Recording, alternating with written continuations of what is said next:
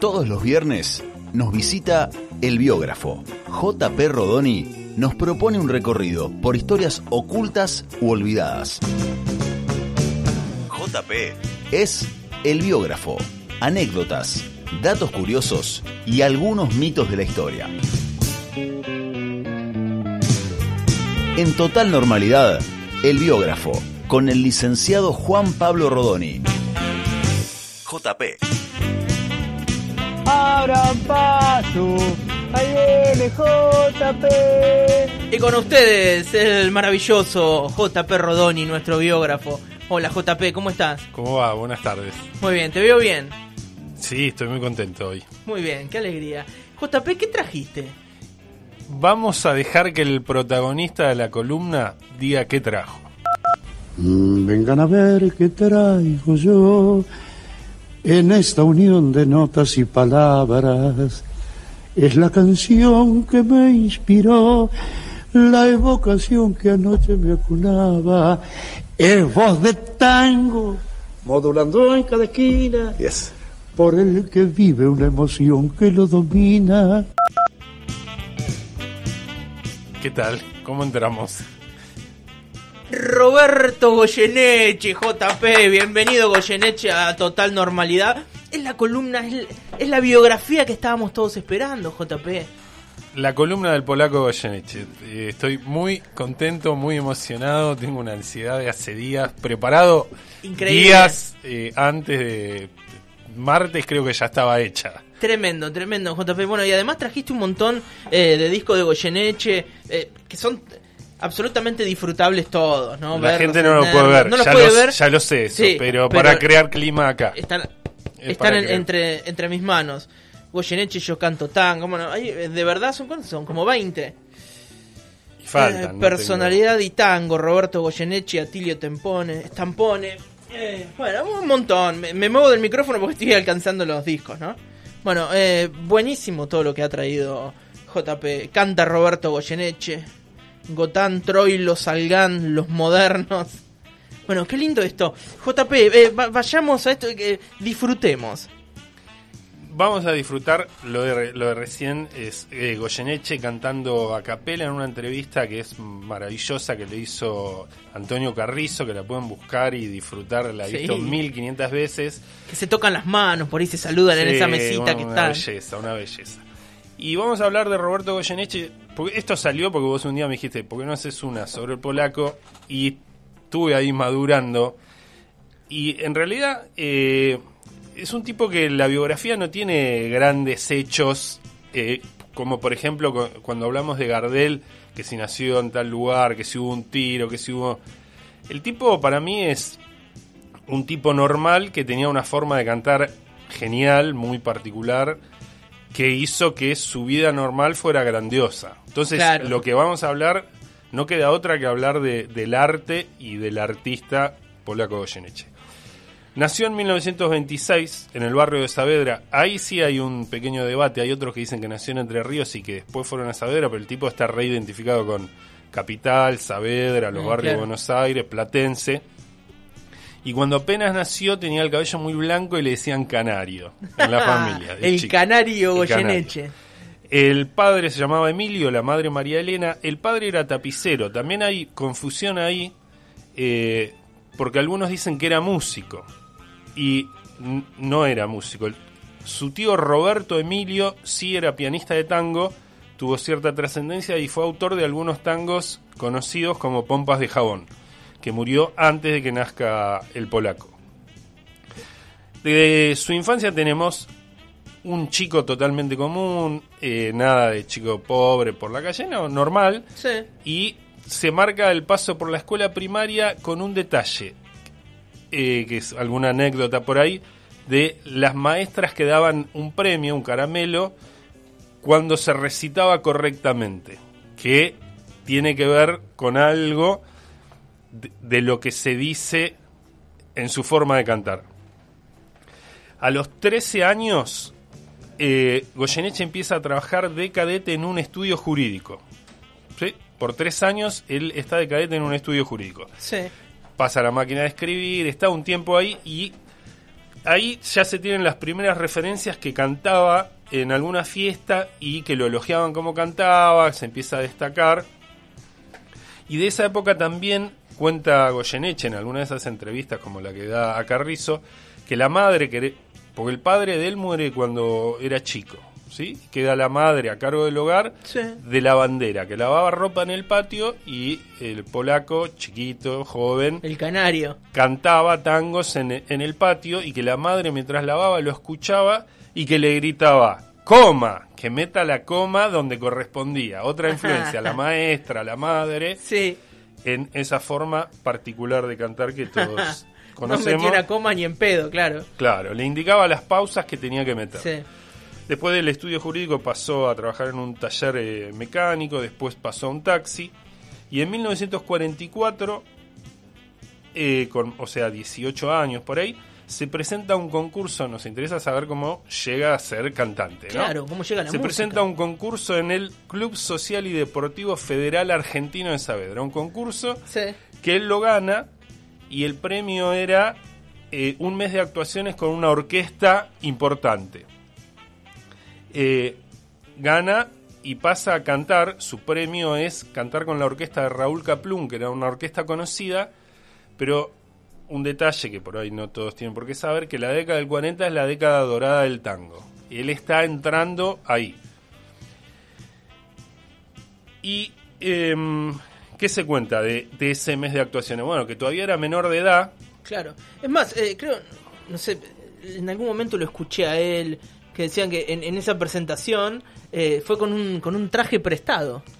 Sí, sí, algo de que tenía un solo traje, que le preguntan si tenía, que se presentaba, sí, sí, un traje negro, algo de eso cuenta. Eh, pero bueno, se cuenta que todavía era menor de edad y que no estaba metido en ese ambiente, Claro. que la madre lo acompañaba a tomar el tranvía, llegaba al cabaret donde cantaban, esto es lo que cuentan, Sí. terminaba la presentación, lo sentaban en la cocina, cuando todos estaban listos, Caplún, el director de la orquesta, lo acompañaba a tomar el tranvía, lo esperaba la madre, todo algo muy hogareño. Y ese mes, ese mes de, de que está cantando con orquestas pasa y, y no, no, no se inserta como cantante todavía. Fue un- una aproximación. Sí. En 1948 se casa, tiene dos hijos, muere la madre al poquito tiempo y él, para él, por lo que dice, el, el canto estaba dejado de lado. Él hizo una prueba, pasó, no, no la pegó, no, no fue nada del otro mundo.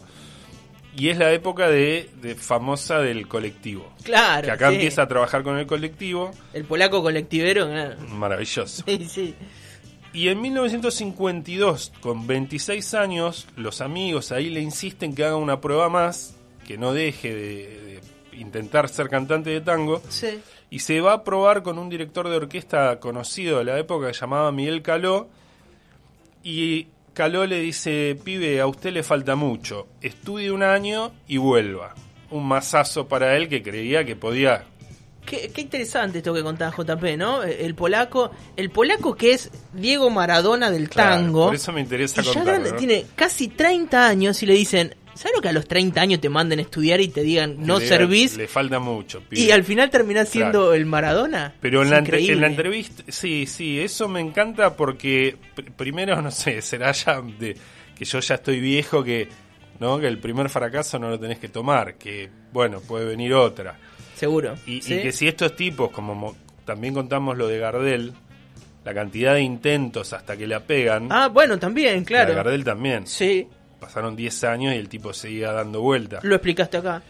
Eh, pero que dice em, Goyeneche, que el, me- el mismo mes que Caló le dice a usted le falta mucho, lo- le hace una prueba a Horacio Salgán que es top 5 de director de orquesta Claro. y ahí pasa a cantar con la, con la orquesta de, de Horacio Salgán, que era de los más grosos. Vamos a escuchar un fragmentito del, de un audio donde Salgán explica cómo Goyeneche llegó a cantar y también interviene la esposa de Goyeneche en la explicación. un secretario que tenía yo y animador de mi orquesta, justo José Otero, conocía en su barrio un muchacho que cantaba muy bien, que resultó ser nada menos que Roberto Goyeneche. Lo prueba Salgan primero y lo escucha. Lo hace cantar dos, dos, dos, dos estrofitas nada más. Se va y viene Arolas a tocar el piano y Salgan se va al control. También dos estrofas y dice, bueno, pibe, debuta esta noche conmigo. Como cosa pintoresca, puedo decirle que en el momento en que Goyeneche se incorpora a mi orquesta, Goye- Goyeneche era colectivero. Entonces, hacía algunas vueltas con el colectivo, venía, hacía algunas vueltas con la orquesta y después seguía haciendo otras vueltas con el colectivo. Así que es un detalle pintoresco. Genial. Impresionante. Fíjate, y acá tenemos en- entre nuestras manos ya un disco, ¿no? Gotán de Troilo, Salgan, Los Modernos. Fíjate lo que pasó, ¿no? Entre medio. Qué Claro, increíble, increíble que- la historia, y ¿no? La De- prueba de este, que en el mismo Sí. mes salgan casi más grosso que Caló, que no se enoje alguno, eh, apenas lo escucha le dice, usted empieza esta noche. Qué que yo a veces pienso si habrá algún colectivero dando vuelta por ahí que sea un nuevo Goyeneche o un, la profesión que sea y que Sí. si no la pegó, si no llegó, cuántas Sí, ¿cuántos pibes hay ¿Cuántas- que se... Por, porque alguien los bajoneó, dejaron de intentar y por ahí nos perdimos otro Goyeneche, otro Maradona, otro... O lo que etcétera, sea. etcétera. De esa época con Salgan, ahí es donde lo, ap- lo apodan polaco, ahí le empiezan a decir polaco. Y donde él dice que aprende a cantar, porque el nivel y la exigencia y la particularidad que tenía Salgan con su música, como que lo mandaron a una super academia de que tenía que rendir y él marca lo de los tiempos que tenía que entrar bien porque Salgan era la precisión total. Ahí hace sus primeras grabaciones eh, que entre 1952 y 1956 graba 10 temas y por ejemplo Alma de Loca.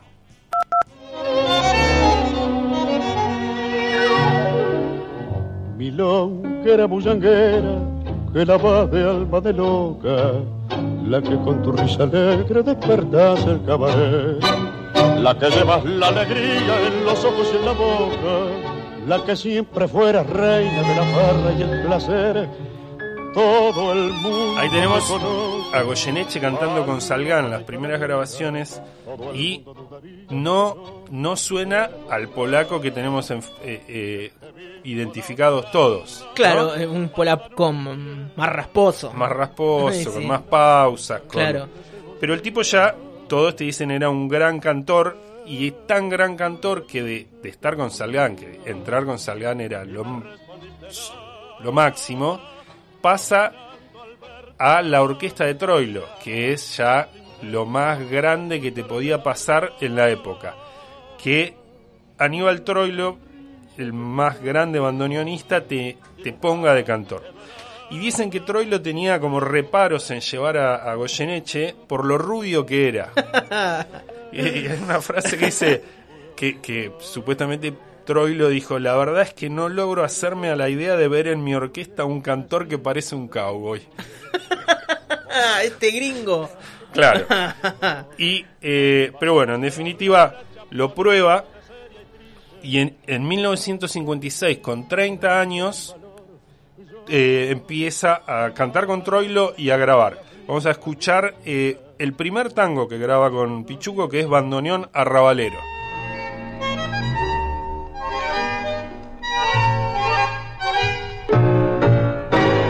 Bandoneón arrabalero,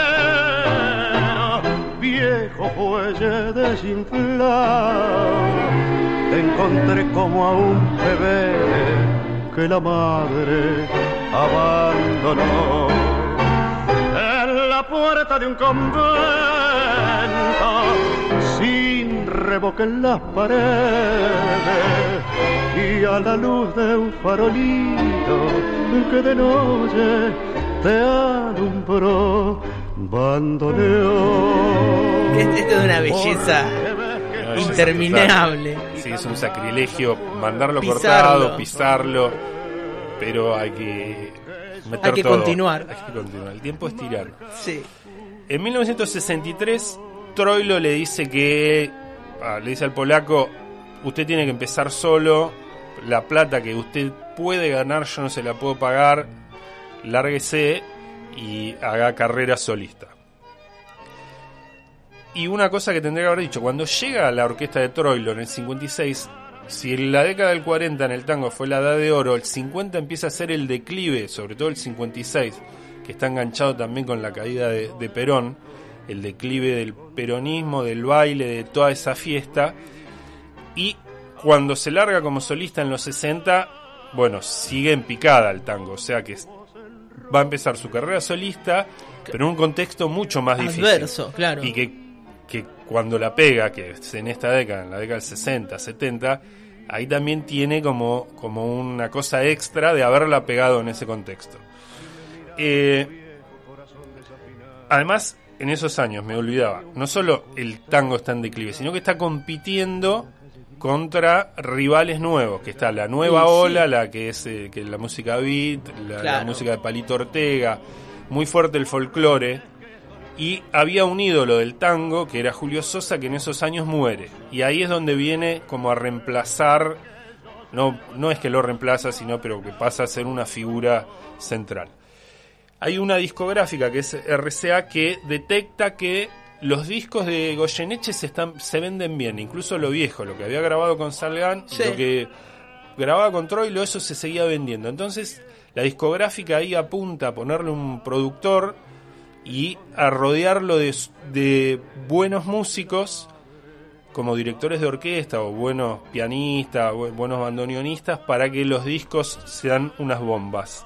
En el 66, eh, Goyeneche la empieza a pegar con Armando Pontier. Bueno, están los vinilos acá con Armando Pontier, con Bafa, mi bandoneonista favorito, con Berlingeri.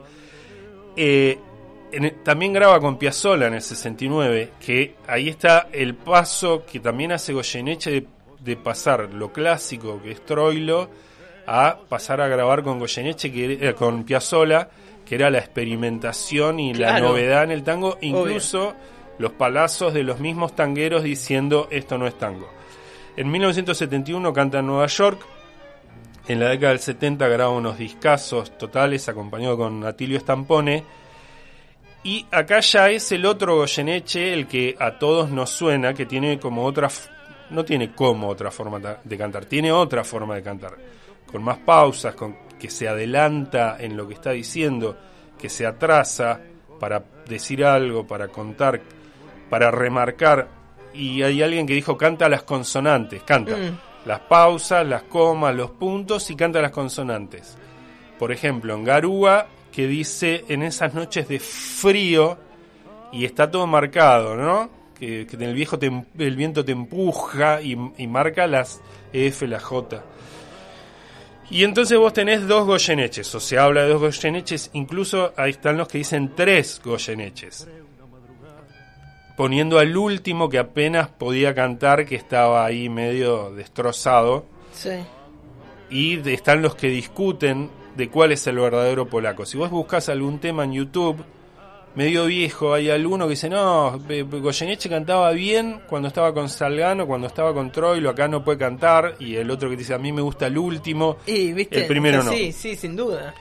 Eh, y esta, este, este cambio en la forma de cantar no solo tiene que ver con su salud, porque la parte final sí tiene que ver con su salud, sino que había una intención de Goyeneche de cantar distinto y el mismo Goyeneche explica por qué al ser solista empezó a cantar como él quería. ¿Y en qué notas la diferencia? ¿Por qué te convertís? Bueno, ¿Me lo porque, porque resulta que después yo canto como quiero yo. Yo digo, eh, eh, lástima abandonó mi corazón, tu ronca maldición maleva, por ejemplo. eh, contame tu condena, decime tu fracaso, no ve la pena que me he herido. Y, mm, eh, eh, y hablame simplemente de aquel amor ausente. Y no es, y antes tenía que hacer. Y hablame simplemente de aquel amor ausente. ¿Se entiende, no? Lo Que primero sí. que es cuando el solista dice, bueno, yo ahora canto como quiero y con las orquestas tenía que ir siguiendo el ritmo que me marcaba el director. Eh, y vamos a escuchar, por si no queda claro, un, pedacito de esta segunda época solista donde ya afloró el estilo de- del polaco.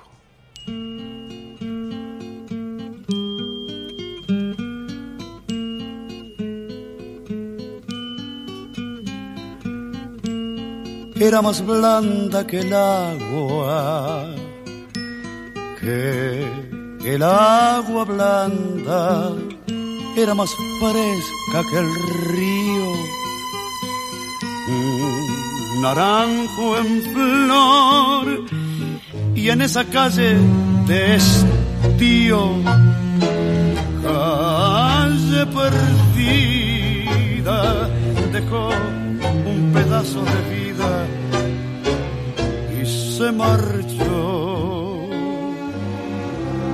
Primero hay que saber sufrir, después amar, después partir y al fin andar sin pensamiento. Perfume de naranjo en flor, promesas vanas de un amor que se escaparon en el viento. Después, ¿qué importa del después? Toda mi vida es el ayer que me detiene en el pasado. Eterna y vieja juventud que me ha dejado acobardado. Como un pájaro sin luz. No quería cortar la ¿Qué le habrán canción, pero vamos a cortar. Mis eh, ¿qué, qué puedo decir, no? No, es que Pero- pero está claro. muy poco. Pero además de que es maravilloso, quería marcar la diferencia con esa primera etapa y es un genio. De, de este estilo, de este segundo estilo, Goyeneche eh, explica eh, en una entrevista escrita, dice, ¿por qué canta así? Con, con esa- esas comas, puntos, silencio, freno, me apuro. Y él dice, uno casi nunca está seguro, uno duda, tartamudea, no dice las cosas tan directamente. Poco a poco fui incorporando eso a mi manera de cantar, diciendo las cosas como se dicen en la vida, de a poco. Uno a veces empieza a contar lo que le pasa sin darse cuenta de lo que está contando. Uno se va percatando a medida que cuenta y yo quise que eso estuviera en la interpretación. El desafío era hacerlo sin que se perdiera la melodía, porque en el tango hay melodías maravillosas y yo quería respetarlas. Claro, eh, Es la forma, o sea, cantar como se habla. como se habla, exacto. Te trabas, lo decís. Y ahí también alguien dice, bueno, en Garúa cuando él dice, qué frío. Bueno, uno en la calle dice, qué frío que claro. hace. Y él lo dice Sí, así. sí. No puede decir qué frío. Sí, Y otra cosa que se dice de Goyeneche, de tantas que se dicen, es que algo que lo distingue es que algunas canciones, después que las cantó él, pasaron a ser de él. Que eh, creo que era Homero Espósito, le decía, no me las cantes más, porque después no me las canta Otro, nadie claro. y no cobro derecho La de autor. clausura. Claro, ¿no? Maquillaje, bueno, Naranjo en Flor, que escuchamos recién. eh, afiches también. Claro. Y de afiches, ¿qué se dice? Que Goyeneche, de grosso que fue, logró meter esa canción, ese tango, afiches, en lo que se dice, el canon de canciones clásicas tangueras que había terminado en el 56. Que eso también marca lo grande que fue como para poder añadir una a lo clásico, años después. Eh, otra cosa que también se dijo mm, por ahí es que el, el primer Goyeneche, el que eh, cantaba con Salgán y Troilo, no era excepcional. Que el tipo era bueno, pero tan bueno como, como Rivero, como Florial Ruiz. Y que el, el otro, el de el que arranca en el 66, 68, es el que se vuelve insuperable. único, claro. Eh, y Bueno, lo- es, es una marca registrada sin duda. Total, total. Sí. Pero, pero, le- ¿qué otra cosa dicen lo- los músicos que lo acompañaban a él? El, elo- el elogio como cantante, pero también se lo elogia como músico, como la capacidad que tenía el tipo de entender todo lo que le tiraban para poder hacer una creación espectacular. Vamos a escuchar eh, un audio de Atilio Stampone, que es uno de los más grosos eh, directores que lo ayudan a hacer sus discos solistas. Y algunas introducciones son muy difíciles para el que de salida el cantor pueda este, empezar con la obra. Te voy a decir una. En el tango Grisel, que lo puede escuchar con la gente. La introducción está en un tono y el polaco arranca en otro tono.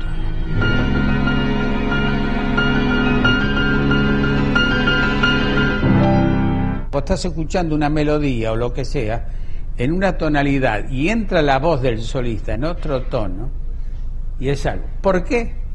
Cuando comienza la letra dice, no debí, No debí pensar jamás en lograr tu corazón. Un día yo no fui al estudio. Y el polaco me llama después por teléfono y me dice, te equivocaste con el tono, dice, es un tono de mina este. Digo, no, qué tono de mina, digo, es el tono tuyo. Y le digo, no escuches un poco la introducción al principio, fíjate los dos últimos compases. ¿Y qué? Y me dice, y hay una nota de timbal. Cuando le dije que la entrada del cantor la daba una nota de timbal, le agarró un ataque de risa. Digo, si el timbal está afinado, ¿por qué no lo vas a escuchar? Bueno, Bueno, es un detalle técnico hermoso. un detalle técnico, pero creo que se entiende, ¿no? Que le podían armar algo difícil y la referencia que tenía era una nota suelta por ahí, eso le daba el tono y él cantaba como si nada. Incluso algunos marcan que no había ni mucha prueba, era un poquito y primera toma y, eso quedaba grabado. Eh, yo te decía que en esos años eh, graba con Piazzolla, que estaba en la máxima etapa de, innovación e inspiración, porque Piazzolla también había tocado con Troilo y va avanzando en ese camino de, de innovación. Y me interesa que escuchemos un cachito que decía Piazzolla sobre Goyeneche. Goyeneche es un cantor de tangos, es un gran cantor de tangos, yo creo que después de Gardel es el más importante a mi juicio y no es un cantor así como una voz, no, no, no, el- como un instrumento digamos dentro del quinteto. Es un cantor, yo quise hacer con un cantor de tango, yo no, no, no, no quise un, un melodista, eh, en este caso eh, elegí Roberto por eso. Está muy bien.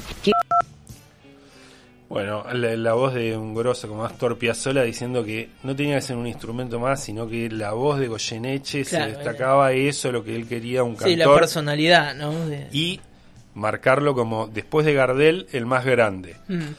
Flor de elogios y te lo tira Piazzolla. Y ya vamos terminando y quiero decir que eh, ¿qué se marca de, de Goyeneche al final? Pasada esa primera etapa, la segunda y para otros cuando ya empieza la, la tercera que él está en declive físico grosso y un detalle, el tipo muere con 68 años nada más. Ah, Muy joven. Eh, digo nada más, por ahí alguno de...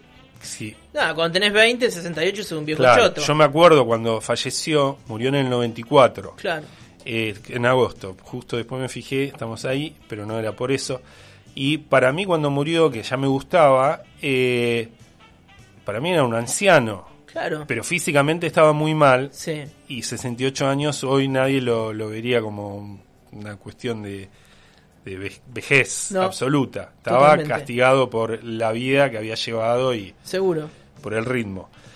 Pero otra cosa eh, a lo que iba es que eh, ya el tango en los 80, si venimos diciendo que hay declives 50, 60, 70, 80, estaba eh, mal, mal en la lona el tango, el lugar de reserva donde aguantaban era grandes valores del tango. También había bajado la, la cantidad de calidad que había. ¿no? En los años 40, 50 había muchísimos grosos, mucha cantidad de calidad y acá había poca. Y Goyeneche es el que sostiene el tango en esa época. Hay otros más, ¿no? Eh, pero como figura central, el tipo era como que se puso el tango en el hombro y bancó los trapos, dirían. Eh, y que logró además nueva camada de admiradores que vienen por parte de las películas que Pino Solanas eh, grabó, como Sur, que él eh, canta ahí, y también por el, el abrazo que se fue dando con, con los rockeros jóvenes, como Fito Páez, con Claro. Lito Nevia, claro, Claro, Fito Fito Páez que Páez trabaja en Sur, Sur. que ahí se dan los vínculos, pero los rockeros lo empezaron a reconocer como alguien que tenía que ver con ellos y ellos tenían algo que ver con... Bueno, Spinetta había tocado tango, por ejemplo, Grisel y con Fito también, pero se lo podía ver eh, compartiendo lugares, momentos con, con los rockeros y eso hizo que muchos jóvenes, supongo que yo, bueno, el mío vino por otro lado, por alguien que me dijo, escuchá, Adriana Varela, que es una cantante de tango que no era tan tanguera, y ahí le pegué al polaco y entré como un... Como colectivo lleno, Como manejado entré. por el polaco. Eh, bueno, ya dijimos. eh, falleció a los 68 años, parecía mucho más, en el 94. Y pasamos por la primera etapa, la segunda etapa. Sí. Y para cerrar, eh, si llegamos a una tercera etapa, que es la, la, la de, la del final, donde él estaba medio que no daba más, que cantaba con el resto que tenía, eh, me gustaría escuchar una canción que yo dije que con esta por ahí me largaba a llorar, no dije que la gente se iba a poner. Esta, esta me parte al medio, que es sur, pues perdón, vuelvo al sur, eh, que él no, sinceramente lo escuché decís, loco, está cantando con lo, con, con lo que le quedó y a mí me parte al medio. Y me parece que está bien para cerrar, que lo más importante es escucharlo a él y no lo que diga yo sobre Goyeneche. Vamos con Vuelvo al Sur. Vuelvo al sur, como se vuelve siempre al amor. Que vuelvo a vos con mi deseo, con mi temor. Llevo el sur como un destino del corazón. Soy del sur como los aires del bandoneón.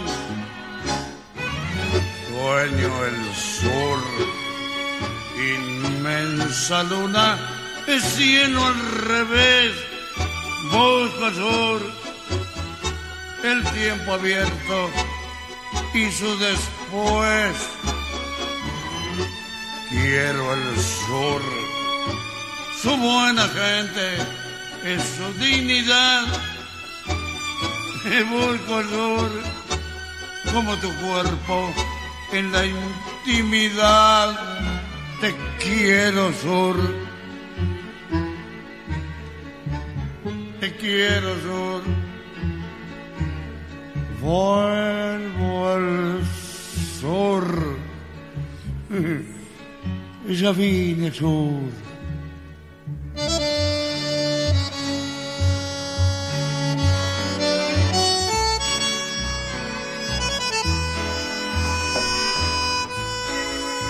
Vuelvo al sur, JP. No Es lloré, zarpado. no lloré.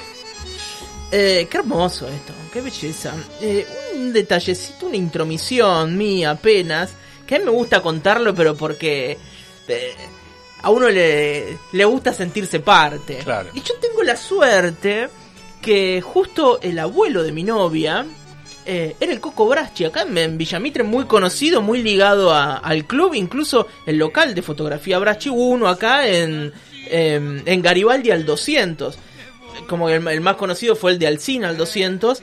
Y, el Coco Bracci le sacó la foto al polaco acá en Bahía del primer disco. Esa, esa foto fue sacada por el abuelo de mi novia. La tuve en la mano firmada por el polaco. Y juré alguna vez que va a ser un cuadro y va a estar colgado en mi casa. Espero que esté escuchando Cecilia y que le llegue el mensaje. Eh, ahí en, en- en Estudios Bracci, además sacaron fotos a Edmundo Rivero. Bueno, al polaco ya lo dijimos. a Horacio Salgán. A Astor Piazzolla y a Oscar Ferrari, bueno, en- entre otros. Eh, me No, se- hago un grito de admiración porque ya lo hice antes, ya conozco el la dato, historia vos pero, ya la conocés. pero sí, es maravilloso. Eh, bueno, el piano que está en mi casa, viste que te he mostrado fotos Sí. de Piazzolla sentado en el piano ese. Con la foto del polaco atrás. Claro, esa foto. claro, está toda Eh, la es una historia muy linda, una historia muy linda. No tengo ese disco, lo, lo busco. Ya lo vamos El- a, a conseguir. Bueno, y el polaco venía acá, viste, y almorzaban con ellos, se juntaban a comer una pasta y eso. Qué maravilloso. Que es una, Qué historia, maravilloso. es una historia increíble, de, de Sí. verdad. Eh, hay que conseguir ese disco, JP, no puede ser que, que no- Y ahí de a poquito voy tratando. Che, acá, Pascual estaba lisonjeando recién acá por, por WhatsApp. eh. ¿Por qué lisonjea por WhatsApp, Pascual? Eh, Porque no quería, porque no me atrevo ni a interrumpir. Es una belleza lo que armaste hoy, JP. Posta. Pero de Bueno, verdad. bueno, o sea, agra- eh, agradezco, Piel de gallina desde que arrancaste. eh, es, pero colección, para tener ahí en la colección de las mejores piezas de radio. Bueno, agradezco. La verdad, la verdad que le- la- sí. Vamos a eh, vamos a hacer participar a los oyentes también de estas lisonjas merecidas para JP. Que uno puede decir, bueno, pero si jugás con el mejor caballo tenés más posibilidades de ganar. Es cierto, pero conseguir ese mejor caballo y saberlo llevar no es tan fácil. Y JP lo hizo a la perfección como ya nos tiene acostumbrados. A ver, eh, vamos con uno de vos y después eh, te leo un par.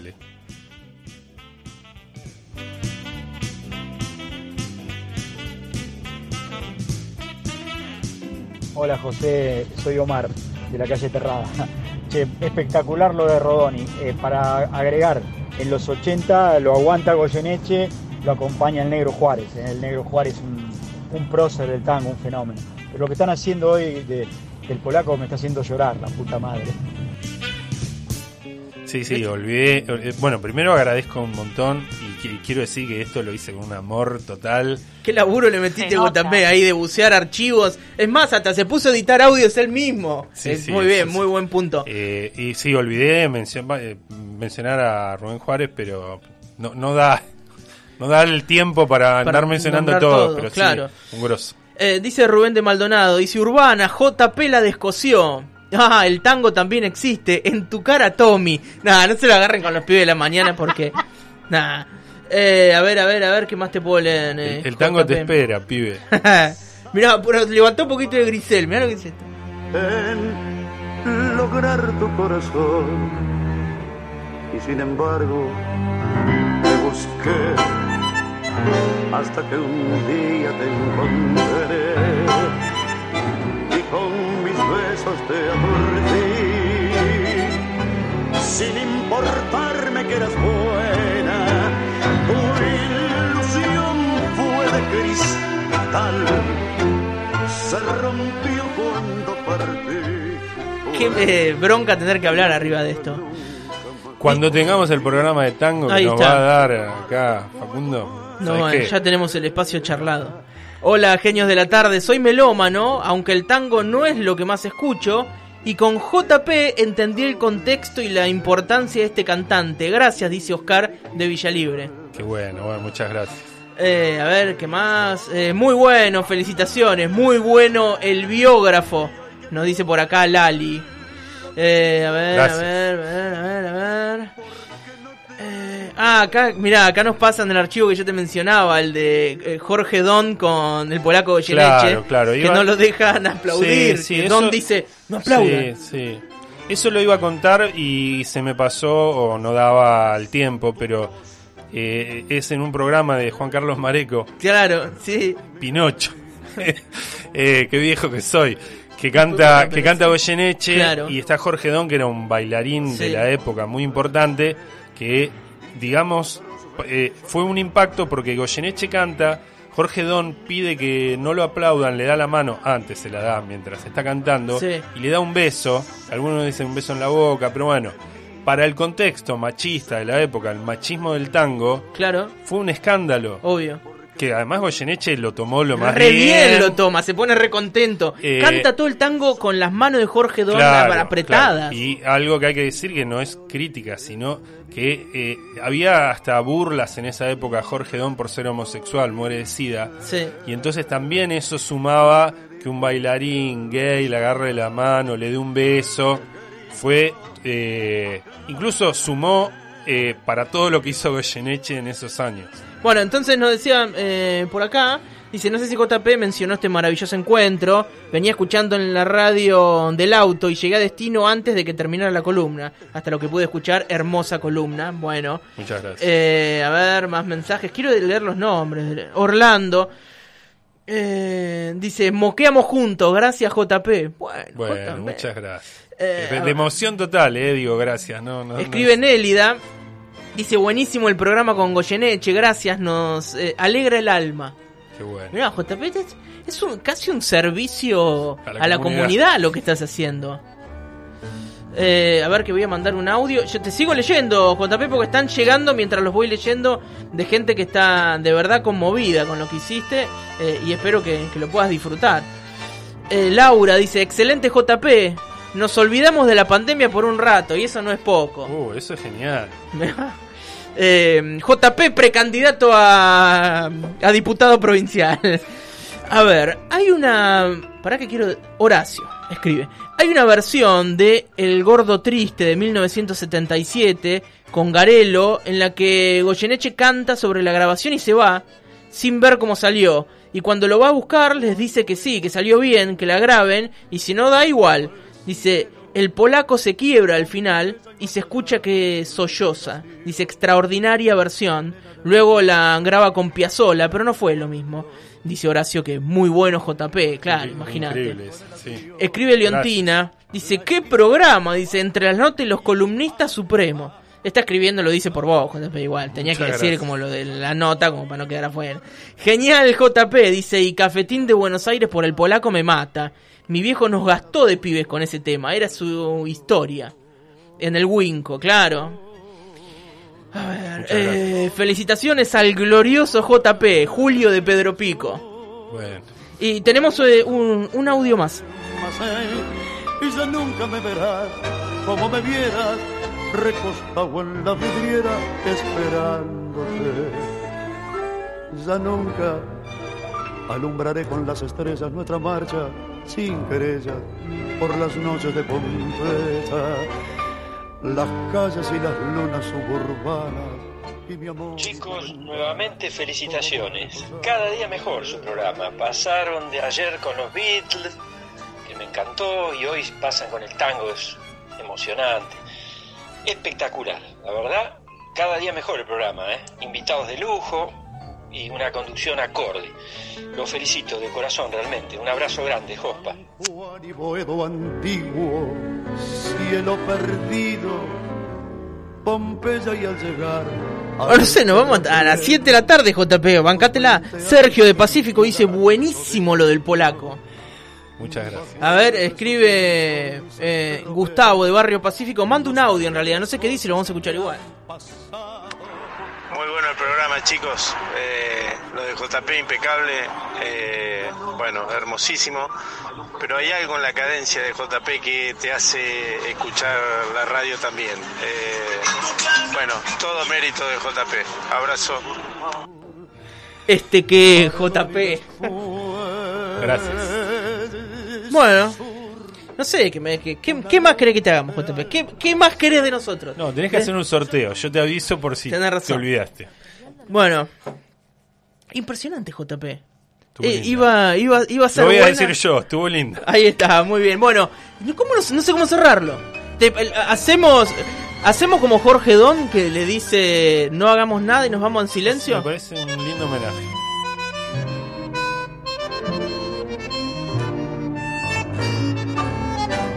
Paredón, tinta roja en el gris del ayer, tu emoción de ladrillo feliz, sobre mi callejón con un borrón pintó la esquina y al botón que en el ancho de la noche puso al filo de la ronda como un boroche y aquel buzón carmín y aquel fondín donde lloraba el cano, rubio amor lejano que mojaba con bombín. ¿Dónde estará mi arrabal? ¿Quién se robó mi niñez? ¿En qué rincón, luna mía, volcás como entonces tu clara alegría? Veredas que yo pisé, marevos que ya no soy. Bajo tu cielo de raso trasnocha un pedazo de mi corazón paredón. Tinta roja en el gris del ayer, de borbotón de mi sangre infeliz que vertí en el malvón de aquel balcón que la escondía. Yo no sé si fue negro de mis penas o fue rojo de tus penas mi sangría. Porque llegó y se fue tras del carmín y el gris fontín lejano donde lloraba un tano sus nostalgias de bombín. ¿Dónde estará mi arrabal? ¿Quién se robó mi niñez? ¿En qué rincón, luna mía, volcas como entonces tu clara alegría? vereda que yo pisé, en malevos que ya no son. Bajo tu cielo de raso, darás noche a un pedazo de mi corazón. Linares, Pascual, hasta las 18 horas, total normalidad. Por Radio Urbana.